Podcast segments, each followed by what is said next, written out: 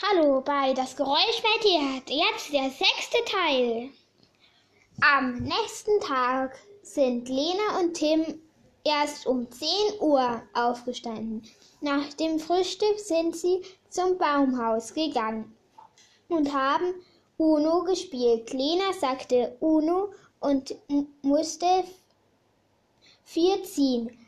Tim sagte Uno und danach Uno Uno. Tim hat gewonnen und dann sind sie nach Hause gegangen und es gab Mittagessen. Das war der sechste Teil von Das Geräusch weit her. Der siebte Teil kommt auch bald.